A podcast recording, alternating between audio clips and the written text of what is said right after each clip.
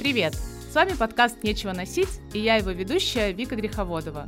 В первом сезоне команда фонда «Второе дыхание» и гости подкаста обсуждали экологичную моду и осознанный образ жизни. Во втором сезоне мы поговорим о том, какой разной бывает благотворительность и как можно помогать. На протяжении восьми выпусков мы вместе с экспертами будем разбираться в том, как ваша старая куртка поможет бездомному песелю, почему буллинг из-за одежды все еще остается острой социальной проблемой, как стигма мешает нам помочь тем, кто по-настоящему в этом нуждается и многое другое. Этот выпуск э, выходит в преддверии Щедрого вторника. Это такой международный день благотворительности, который каждый год проходит в более чем 100 странах мира. Цель этого дня — вовлечь людей в благотворительность, рассказав, как и кому можно помогать. Заходите на сайт givingtuesday.ru и рассматривайте карту благотворительных инициатив. На ней есть и мы. Поддержать нас напрямую можно на сайте второе.ру. Новую главу подкаста открывает моя коллега, директор фонда «Второе дыхание» Даша Алексеева. Она финалила наш первый сезон, где рассказывала о создании благотворительного фонда. И мы решили, что будет символично, если этот сезон начнется с Даши, и мы детально поговорим о создании своих секондов с благотворительной миссией. Даша, привет! Привет! Даша, как так случилось, что на данный момент ты открыла семь благотворительных магазинов в нашей стране? Давай я даже разделю этот вопрос на два. Во-первых, что такое благотворительный магазин для тех, кто не знает, и как ты привнесла его в свою личную и профессиональную жизнь? Ну, я бы сказала, что благотворительный магазин это скорее концепция, чем какой-то там понятный всем термин, потому что благотворительных магазинов бывает огромное множество, и, наверное, каждый создатель его себе по-своему представляет. Я бы сказала, что это бизнес, э, который э, занимается розничной торговлей, и э, есть какая-то сверхидея в этом миссия, и этих миссий может быть много. Например, поддержка чаще всего благотворительной организации, которая этот магазин создала. Да, то есть то, что происходит за рубежом, а в Европе, да, мы видим, что крупные некоммерческие организации, такие как Красный Крест, Армия спасения, это, собственно, первые такие проекты, которые появились после Второй мировой войны. В 1947 году первый был открыт открытом магазин в Англии, а они себе зарабатывали на существование, да, то есть идея была в том, чтобы принять ненужные вещи у населения, перепродать их и вырученные деньги направить на какие-то проекты, которые совершенно не обязательно могут быть связаны с вещами или с торговлей, это может быть исследование рака или помощь детям в Африке или какое-нибудь, не знаю, образование а, в районах неблагополучных, да, Лондона или в Уганде, вообще не имеет значения. То есть это такой финансовый инструмент. А сейчас это трансформировалось, потому что многие благотворительные магазины в России, например, финансируют программу по выдаче вещей. То есть это как бы а, два кармана, в которые в один ты кладешь деньги для того, чтобы заработать да, на эту активность, а потом из него достаешь, да, и, соответственно, направляешь часть вещей, собранных на а, гуманитарную помощь. А, бывает, что благотворительный магазин содействует каким-то другим целям, например, трудоустройству или социальной занятости. В той же Англии, например, магазины благотворительно держатся на работе пенсионеров, э, волонтеров. Это такая форма социального да, занятости, какой-то досуга для пожилых людей, которые приходят и проводят там время, соответственно, работают там продавцами, мерчендайзерами, и таким образом там, ну, такая профилактика одиночества, да, какая-то включенность в жизнь сообщества. А сколько они там заработают, уже не так важно. Здесь мы можем про разные миссии говорить, но как бы в общем и целом это такой проект коммерческий, который э, решает социальные задачи, и часть выручки или прибыль, здесь тоже консенсуса нет, или даже не прибыль, а часть доходов, а просто вот э, какие-то средства, да, направляются дальше на решение социальных задач.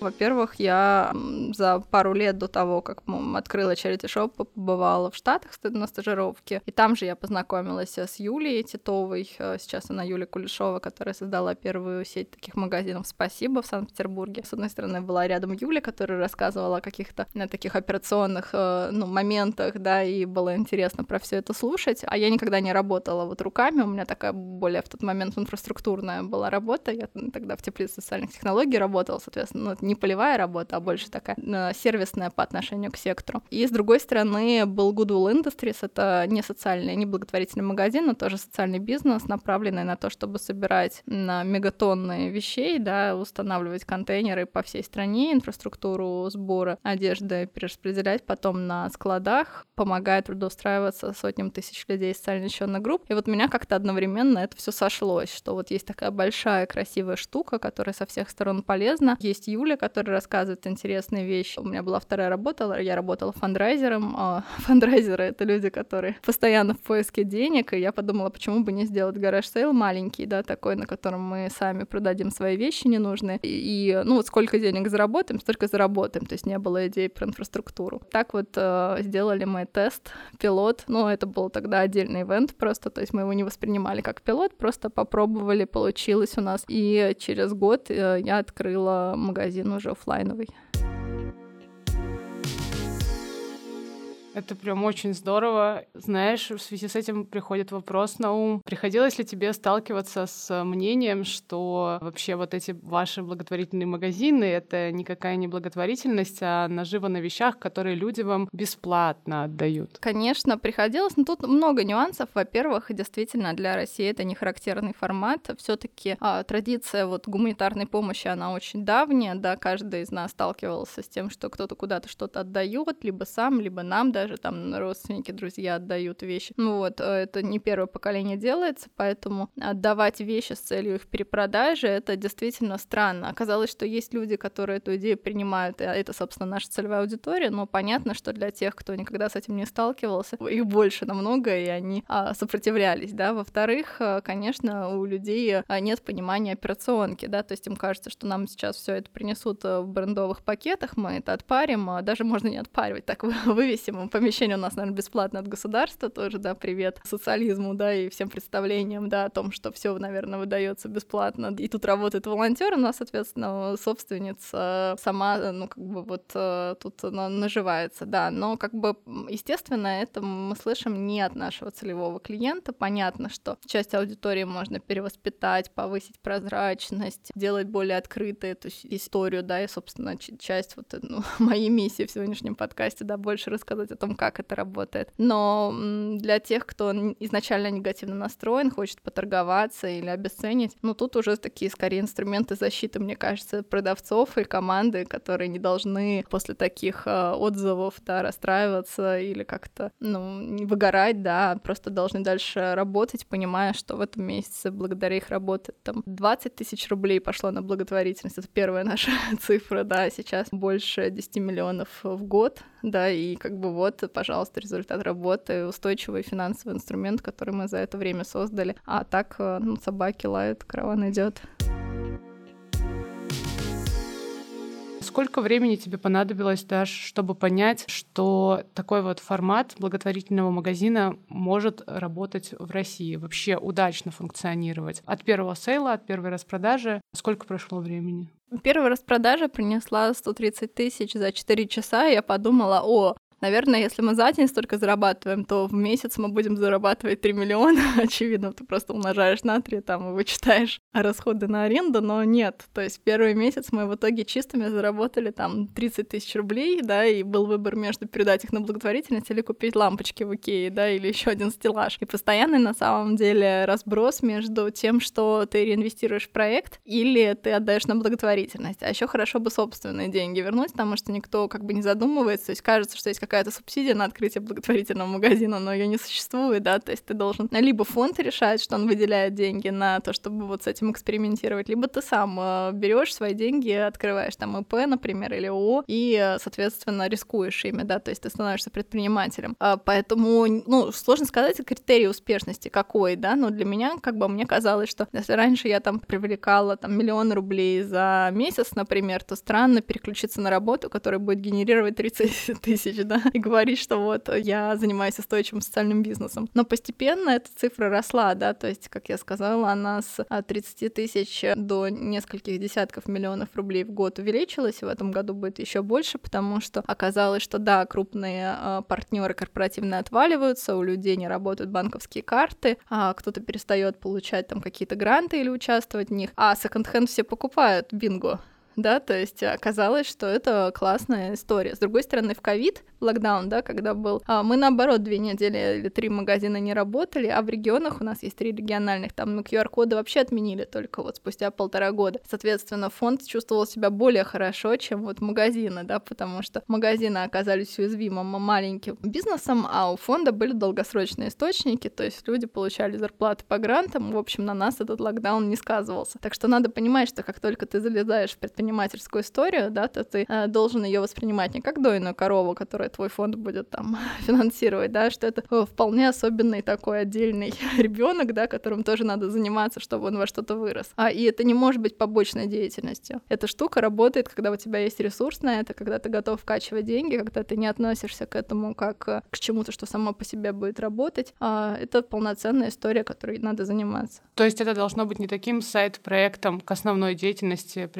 прилагающейся как хобби, а на самом деле то, чему ты будешь уделять э, все свое внимание. Да, и несмотря на то, что, может быть, тут нет таких э, социальных миссий бодрых, да, как у благотворительных организаций, даже сравнивая, да, ну, например, тут мы боремся с, э, со старой, с одинокой старостью, да, или мы там спасаем детей от рака, а мы продаем секонд-хенд. Вот как бы выбери самый мотивирующий из трех называется, да. А в данном случае, ну, надо за продажей секонд-хенда видеть э, глобальный какой-то смысл, любить клиентов, своих сотрудников, любить свой магазин, вот эти там свои 120 или 200 квадратов или 2000 квадратов квадратов и отдаваться этому.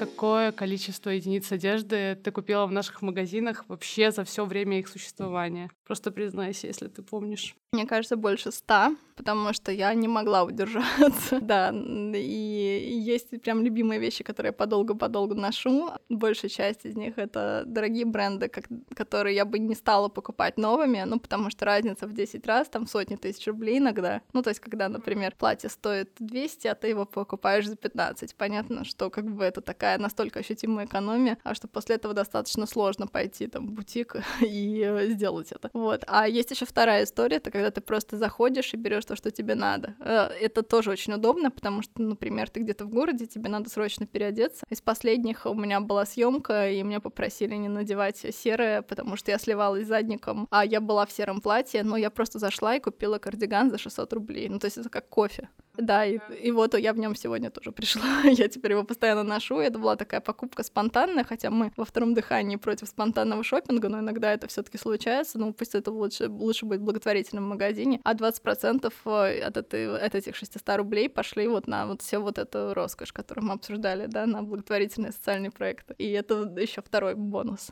Даш, ты на самом деле являешься самым таким основным амбассадором своего дела. Значит, ты э, все правильно делаешь, потому что тебе хочется носить то, что есть в твоих магазинах. И я, кстати, стала покупать одежду в наших благотворительных магазинах еще до того, как три года назад устроилась э, фонд. И одна из э, до сих пор горячо любимых моих покупок это черный длинный такой в пол пухан. И я его обожаю и стилизую по-разному. Благотворительный магазин — это что-то очень особенное, потому что, например, магазин в Ростове-Великом с населением 30 а, тысяч человек вышел на а, выручку миллион рублей в месяц в этом году да? И как бы это вот э, спрашивается, если бы у вас была НКО в э, городе с населением 30 тысяч человек, какой еще инструмент финансовый, кроме фонда президентских грантов, вам бы позволил хоть как-то фандрайзить миллион рублей в месяц? А тут получается, что ты, ну, не хочу сказать посреди нигде, но, грубо говоря, в городе с неочевидным таким а, ресурсом, да, можешь сделать что-то супер маржинальное, что-то, что может профинансировать. Но сейчас мне кажется, что мы всю гуманитарную помощь Ярославской и Костромской области закрываем с одного малюсенького магазина. И тоже как продать непродаваемое, а когда коллеги начинают вот локально придумывать какие-то лайфхаки, это все начинает работать. В Ростове Великом это первый был магазин. Помнишь игрушки из киндеров-сюрпризов, такие маленькие, которые которые в яйце, да, лежат. Нам их тоже сдают, и раньше мы их просто выбрасывали, потому что непонятно, что с ними делать, и, ну, как бы они никому не нужны. А в Ростове-Великом их придумали собирать там как какими-то кучками, даже не коллекциями, а просто там по 15 штук. Класть в файл, сделать степлером, чтобы он не открывался, файл обычный прозрачный, и продавать по 50 рублей. И они улетали, да, и ты там в месяц пару тысяч мог просто вот на игрушках из киндер-сюрпризов сделать, и, собственно, на эти деньги можно уборщицу оплатить. Я вот обожаю коллег за это, и в этом как раз и прелесть благотворительных магазинов. Мне кажется, что чтобы тебе не сдали. А, был, например, у нас один банк, а, ну, вообще в крупных компаниях есть такая политика, что они не могут сотрудники принимать дорогие подарки дороже 3000 рублей, а если им как-то его все таки подарили, то нужно его сдать да, в службу безопасности. Вот один банк нам пожертвовал все то, что их сотрудникам там подарили за год. Соответственно, мы тоже это продавали. Там и иконы были, и гербы из красного дерева, и какие-то статуи там полутораметровые, всякие разные картины, в общем, с куполами. Ну, в общем, все что угодно. И, соответственно, оказалось, что этим вещам тоже есть э, применение, и в итоге они позволили профинансировать помощь, э, не знаю, наркопотребителям, например, которых вообще никто бы в жизни не поддержал, наверное, если бы, если бы бы не продажа картин с куполами. И вот еще очень важный момент тоже, я думаю, что нас многие будут люди из НКО слушать. Прелесть в том, что когда у тебя есть немеченные, так сказать, деньги, да, когда это деньги не на проекты, не на конкретных сотрудников, это просто какие-то деньги, ну, для фонда «Второе дыхание» это может быть 2-3 миллиона рублей в месяц. Ты можешь их потратить на что угодно, ну, то есть в рамках своей деятельности, конечно, да, оно это что-то, что ты не находишь поддержки, например, у твоих доноров, бухгалтеру нормальную зарплату платить, да, чтобы он не соскакивал проскакивал там раз в год. Компанию какую-нибудь сделать, заплатить за таргетинг, который вряд ли там в какой-то грант можно включить. То есть это деньги на развитие и на затыкание вот тех дырок, которые вечно в подвешенном состоянии остаются. Это очень здорово с точки зрения развития НКО. То есть не только вот тот факт, что это позволяет фандрайзить э, в бедных регионах, да, как я сказала, это не только про то, что эта история работает, когда все остальное не работает, как сейчас, например, да, когда у всех падают э, частные пожертвования, а у нас растет э, наоборот, поступления растут, потому что люди покупают секонд-хенд. Но это еще история про то, что вот эта прибыль от магазина может финансировать те штуки, на которые сложно искать деньги в других местах. Даш, если кто-то из слушателей прямо сейчас вдохновился на создание благотворительного магазина, то вообще какие этапы ему надо пройти, с чего начинать? Мне кажется, ну, нужно понимать, что ты хочешь, потому что первый магазин, вот то, что делала Oxfam, например, в Лондоне, да, у них даже стиль был такая оксфордская улочка, да, с узнаваемыми окнами, а, с раскладкой, да, с красным там или каким-то ярко-контрастным а, козырьком. В общем, это было такое очень что-то винтажное, олдскульное. Мне хотелось очень эту атмосферу воссоздать. А, конечно, в условиях Москвы это ничего не выходило, потому что совершенно другая архитектура, но это вот как-то ассоциировалось какой-то место, с каким-то местом силы, да, вот в Благосфере тоже есть это, такой магазинчик, куда люди будут приходить и знать, что что-то прикольное они сейчас найдут, вот этот поиск сокровищ. Поэтому нужно понимать про это или не про это, да, если не, не про это, то есть другие инструменты э, сейчас, да, например, онлайн-площадки, да, можно попробовать сделать э, онлайн там маркетплейс какой-нибудь поддержанных вещей, там перепродавать их тоже с целью благотворительности. Такие эксперименты сейчас проводят наши коллеги. А можно, в конце концов, на Авито выложить там 200 вещей, которые вы соберете со своих друзей, написать к ним описание и попробовать их тоже продать э, и передать деньги какому-то фонду. То есть мне кажется, что есть два, отвечая на твой вопрос, момента. Первый — это проверить гипотезу, да, то есть убедиться, что ты вообще хочешь этим заниматься, а, ты э, способен это делать. Может быть, ты день а, вот так на ярмарке на какой-то постоишь. То, чем мы занимались первые месяцы, мы застегивали молнии на чужих людях. Вот, может быть, вам вообще не в кайф это будет делать или там помогать какой-то женщине определиться, нужно ей платье это или нет. Ну, то есть это тоже, ну, не каждому подходит, да, такая работа постоянно с людьми. Но при этом ты хочешь делать благотворительный магазин. Вот такие бывают в жизни несовпадения. То есть надо протестировать, понять, как тебе в этом и с этим. А второй момент — это найти формат, потому что кому-то близко что-то такое локальное, маленькое, уютное, и он хочет в этом формате оставаться, а кто-то хочет открывать а, большой секонд на 2000 квадратов, и он может это сделать,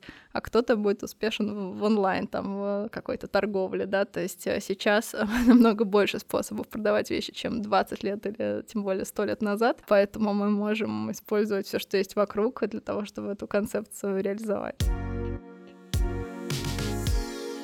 На твой взгляд, э, почему тем, кто вот всерьез и надолго хочет развивать, скажем, подобный формат, почему им стоит пройти стажировку в нашем фонде? Я бы сказала, что есть много способов развивать формат, да, ну, ну например, когда мы там пытались, да, начинали, не было стажировок ни у кого, я смотрела э, Мэри Портас Queen of Charity Shops, это такой э, сериал э, э документальный, вот как когда кто-то что-то переделывает, какой-то бизнес, например, там, да, вот сейчас модно, а это переделка была благотворительных магазинов английских, и это было очень классно смотреть, с какими проблемами они сталкиваются, как они это все меняют, как это влияет на выручку, ну, в общем, такая прикольная прикольная документалка, она старая, но очень жизненная. И вот я так э, по поэтому училась, да. Но понятно, что какого-то аккумулированного и такой базы опыта не было у коллег, поэтому мы в какой-то момент э, устали отвечать на одинаковые вопросы серии, а как вы вывешиваете вещи, а как вы боретесь с воровством, а как отвечать на те и другие вопросы, а как вообще добыть хорошие вещи, если я там открываю магазин в Калуге, у нас, например, ну, население не настолько платежеспособное, как у вас в Москве, а как с бизнесом работать. Ну, вот, мы объединили это все в четырехдневную такую стажировку, которую, соответственно, приезжают э, коллеги из регионов,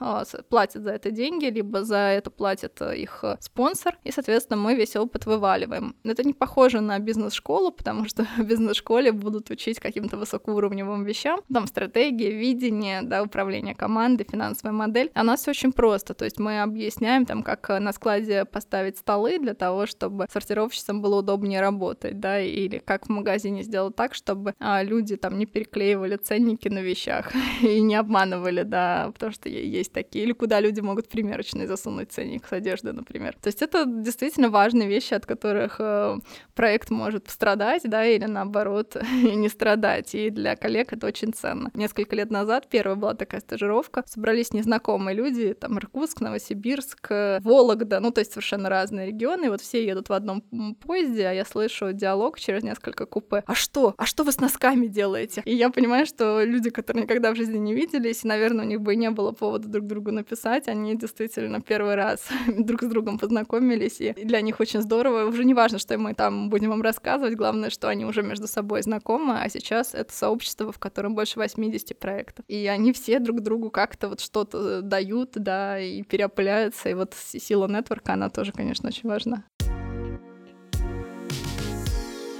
Какие крупные такие проекты есть? Вообще их много на самом деле. Я очень люблю Данки Шоп, например, калининградский, потому что ребята там вообще обособленно, и у них своя такая интересная история создания организации, развития. Андрей, мне кажется, там вообще уже весь регион направил на осознанное потребление, потому что он там один, и как-то очевидно, да, что если не ты, то кто. А очень люблю проект э, «Вторник» в Иркутске, Светы Первенецкой. Если один совет, если вы хотите посмотреть, как коммуникации вести э, в магазина, да, ну, конечно, не, не, не, не наш наши я тоже очень люблю, но когда я внешне смотрю, то вот густо самые крутые соцсети, мне кажется, и обязательно надо смотреть, потому что ты должен покупать не из жалости. Это, наверное, очевидная вещь, но все равно вот я очень часто вижу у других там, ну, фотографии не очень хорошего качества или какая-то такая, такой нарратив, что помогите, чем можете, как бы вот такая история. Вот, а там ты никогда в жизни не подумаешь, что это как-то, ну, действительно ссылка какая-то есть к жалости или, к, ну, какой-то вот такой милосердию там и прочему. Это просто классный магазин. Вот э, Питер, э, спасибо, я уже вначале про них говорила, до сих пор ну, сам, самые крупные ребята, и мы с ними постоянно на связи по каким-то большим вещам. Вот. Э, проектов очень много, и вот действительно интересно, потому что некоторые из них создаются некоммерческими организациями. То есть сначала ты начинаешь собирать гуманитарную помощь, потом ты понимаешь, что часть вещей можно перепродать, и ты как бы вот, ну, от этого отталкиваешься. А бывает, что это именно коммерческий подход, когда приходит человек, не связанный с благотворительностью, вот на основе своего бэкграунда коммерческого какого-то или предпринимательского, говорят, а давайте мы сделаем вот сейчас такой коммерческий проект, который будет помогать. А фонд уже потом появляется или не появляется. То есть, может быть, вообще не быть никакой НКО, просто бизнес, передающий там часть прибыли, перечисляющий фонды, которые нравятся сегодня одни, завтра другие. Ну вот, то есть тут много очень вариантов есть, и э, здорово ну, наблюдать, как эта индустрия развивается. У нас, наверное, 4-5 стажировок в год проходит, то есть из самых разных регионов. Вот только что Хмау был, а до этого были минеральные воды, годы, то есть разные регионы, очень классно смотреть на какие-то особенности. Если бы у тебя был один какой-то совет слэш мысль, которую ты хотела бы пронести красной нитью через весь выпуск, то что это было бы? Мне кажется, что делайте то, что любите потому что было бы ужасно несправедливо заниматься этим только ради денег, если вас не тянет в эту историю. Даша, спасибо тебе большое за открытие сезона и за такой приятный разговор о важном. Была рада тебя увидеть и услышать. Я тоже рада. Спасибо, что дослушали выпуск до конца. Это был подкаст фонда «Второе дыхание». Подписывайтесь, чтобы мы с вами не потерялись. Оставляйте отзывы и заходите на сайт второе.ру, если хотите поддержать нашу работу пожертвования. И спасибо всем, кто уже с нами.